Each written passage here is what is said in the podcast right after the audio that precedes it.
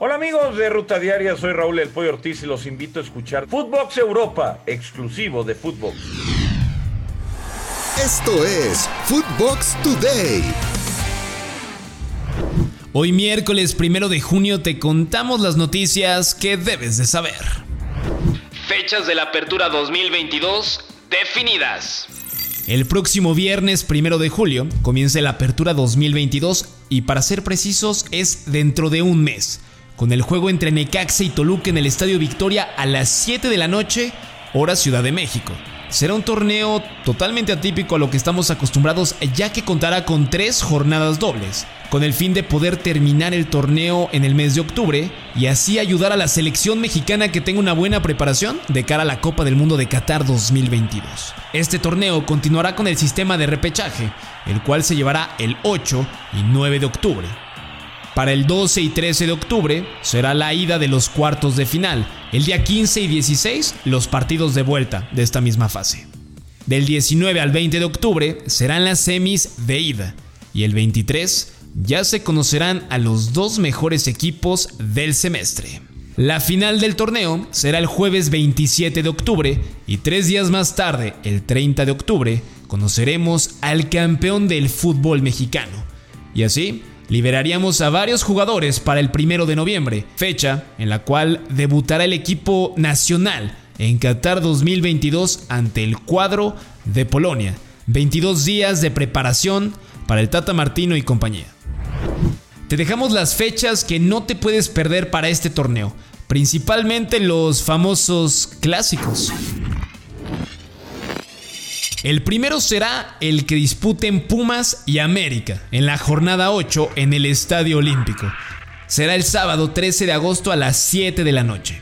Ese mismo día, el bicampeón de nuestro fútbol, el equipo de Atlas, se meterá al Estadio Akron para medirse a las Chivas a las 9 de la noche y así disputar el clásico tapatío.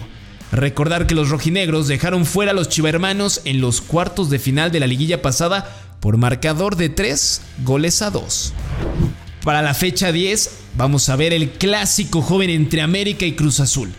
Cae en sábado 20 de agosto y además otro gran encuentro que es el clásico más pasional del país entre Monterrey y Tigres en el estadio BBVA. Hay que mencionar que en el torneo pasado Cruz Azulinos y Americanistas empataron a cero en un partido sin emociones y los Tigres derrotaron 2 a 0 a los Rayados.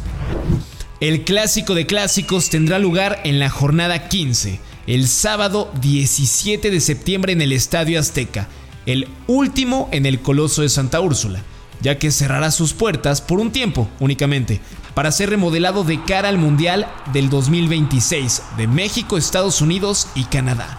Esperemos que este próximo enfrentamiento no termine sin goles, como sucedió en el estadio OmniLife, el torneo anterior.